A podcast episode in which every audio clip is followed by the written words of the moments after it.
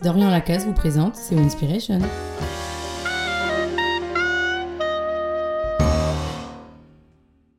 Le bien-être au travail est une passion de l'entrepreneuriat moderne. Il existe 10 méthodes pour l'analyser, 100 critères, 1000 cases à cocher pour déterminer si oui ou non les employés sont bien.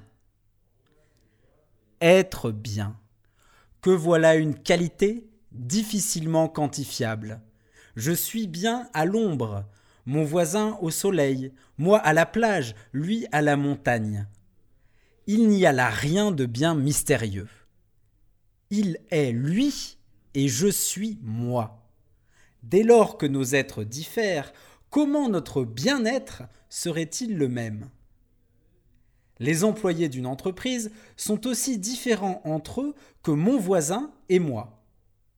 Toutefois, ne partage-t-on pas quelques conditions de bien-être? Difficile de se sentir bien lorsque l'on a faim, lorsque l'on est stressé, lorsque notre travail est vide de sens. Le bien-être au travail doit se saisir de deux manières. D'une part, en ce qu'il énumère des critères communs à tous, d'autre part, en ce qu'il dépend de chacun d'entre nous. Soupesons-la des deux côtés et essayons de répondre à cette question. Le bien-être au travail est-il mesurable? Les nombreuses méthodes d'évaluation du bien-être au travail n'en donnent pas une définition claire. Nous allons tenter de la reconstituer.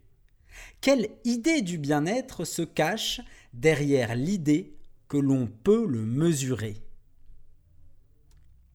Il y a des biens que je mesure sans peine, je possède une voiture, quatre pantalons, dont un en soie, trois paires de chaussures, une raquette de tennis, une maison.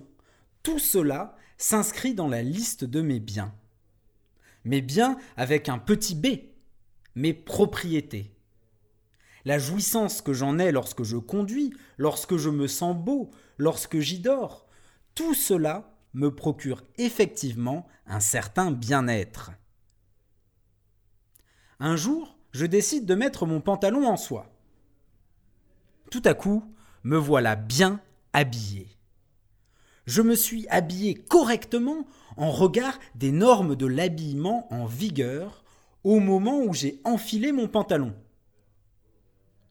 Le bien-être, de ce point de vue-là, ne serait que la correspondance entre l'être tel qu'il est et l'être tel qu'il devrait Autrement dit, être bien, ce serait correspondre à une norme.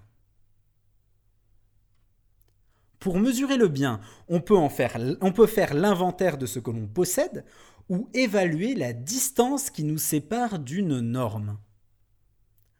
De là, les multiples questionnaires évaluant le bien-être au travail. A-t-on une bonne perception de l'avenir? De notre direction? Des méthodes de management? De l'intensité et du temps de travail? De l'implication émotionnelle? Des relations interpersonnelles? Comment note-t-on de 0 à 10 notre état de santé? Ou notre relation avec notre co-bureau? Notre concentration de 14h à 17h La liste est sans fin la notion de bien-être éclate ici en de multiples propriétés à posséder. La santé, le calme, le temps de sommeil, l'ambition, etc. Elle éclate aussi en de multiples normes à respecter. Des relations apaisées, un travail reconnu, un collectif impliqué, etc selon que l'on coche plus ou moins de cases, on ressent plus ou moins de bien-être. Le bien-être ainsi conçu est une grandeur. Toute grandeur est mesurable. Nous mesurons un certain nombre de centimètres, pesons un certain nombre de kilos. Ces grandeurs ont une unité de mesure, le mètre et ses déclinaisons, le gramme et ses déclinaisons nous voilà face à un obstacle sérieux dans la quête d'un bien-être commensurable. L'absence d'unité de mesure. La fragmentation du concept de bien-être empêche tout consensus de se former autour des caractéristiques nécessaires et suffisantes à l'établissement d'un étalon commun.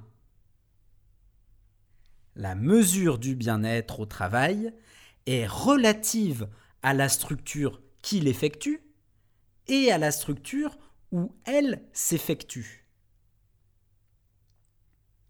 Le bien-être quantifiable échoue à proposer un consensus, un double décimètre à même de rendre sa mesure objective.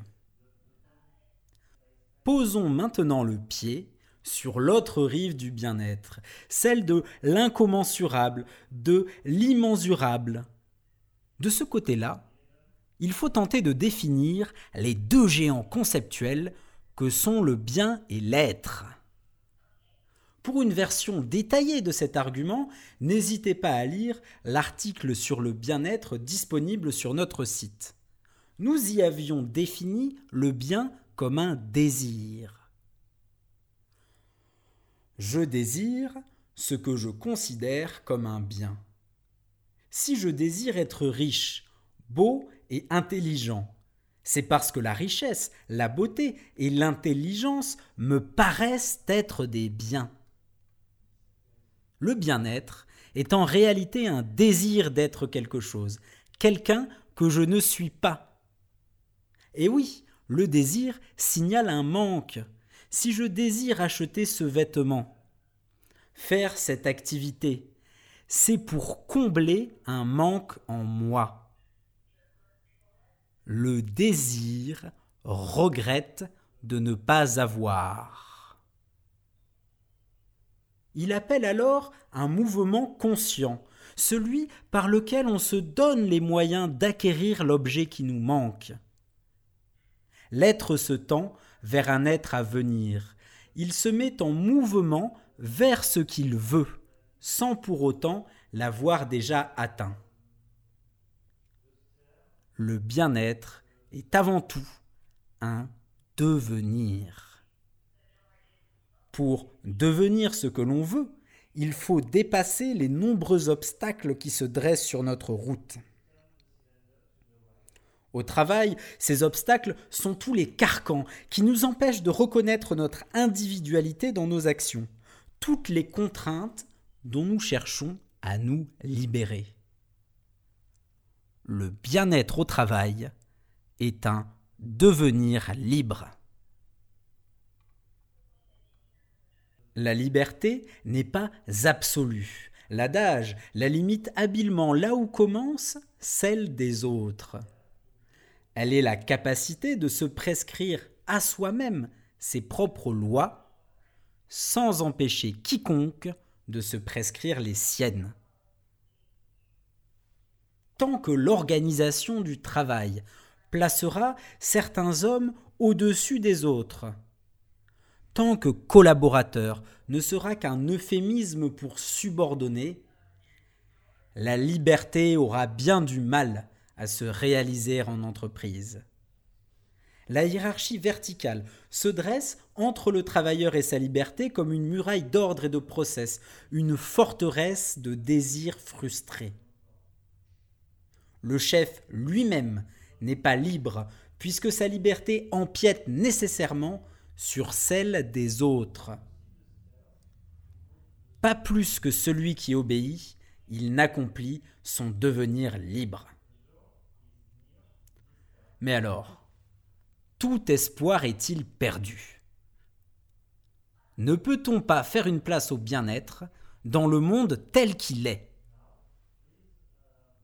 Rappelons-nous que le bien-être n'est pas un être libre, mais un devenir libre, c'est-à-dire un être en mouvement vers sa libération. Pour se sentir bien au travail, il ne faut pas réaliser sa complète liberté, mais initier le mouvement qui tend vers elle. Sentir que le carcan se dessert, que l'égalité approche, que les mains ne sont pas entièrement liées. Voilà qui nous fait nous sentir bien.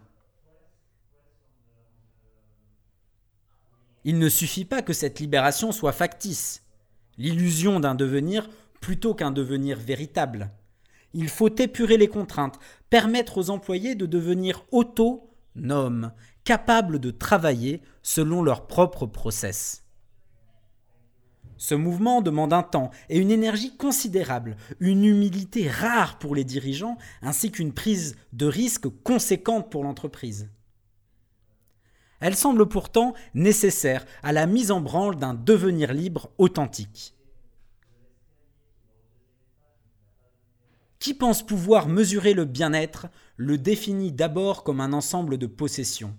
Au même titre que ma maison, ma voiture ou mes chaussures constituent une part de mes biens, le bien-être au travail se compose d'un certain nombre de traits. De nombreuses heures de sommeil, un travail d'équipe efficace. Le bien est aussi un adverbe de manière qui dit la conformité d'une action par rapport à la norme de cette action. On court bien, on danse bien, on joue bien. Le bien-être au travail sera alors la facilité avec laquelle un employé se plie aux exigences de son entreprise.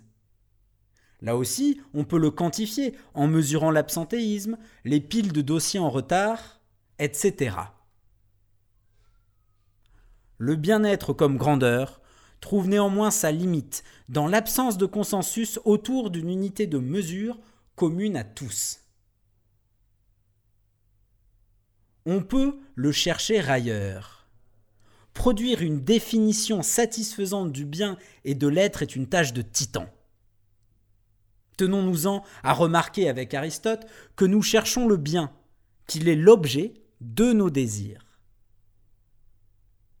Ne désirant que ce qui nous manque, le désir d'être entraîne une dynamique de changement, un mouvement vers ce que l'on n'est pas encore. Ce mouvement de l'être, nous l'appelons devenir. Le travail érige son organisation hiérarchique entre moi et mes désirs, moi et mon devenir. Pour devenir, il faut alors devenir libre. Le bien-être au travail, lorsque l'on tente de le saisir dans son incommensurabilité, se définit comme un devenir libre. Le bien-être se mesure si l'on ne le définit que comme un bien à acquérir, que comme une norme à suivre. Si l'on interroge ce qui est bon pour l'être humain sur le bien avec un grand B et non plus sur les biens, alors on se glisse à l'ombre de notions indénombrables, de pensées qui recouvrent l'horizon de nos vies.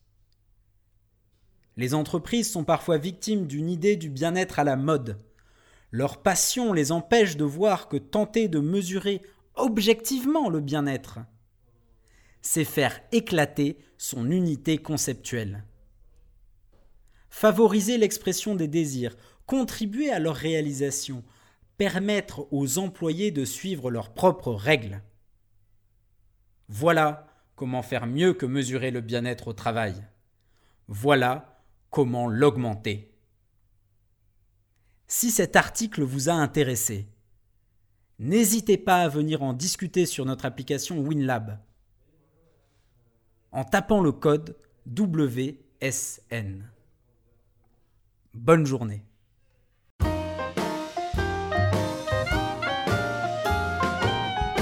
Retrouvez plus de Winspiration sur winstead.org.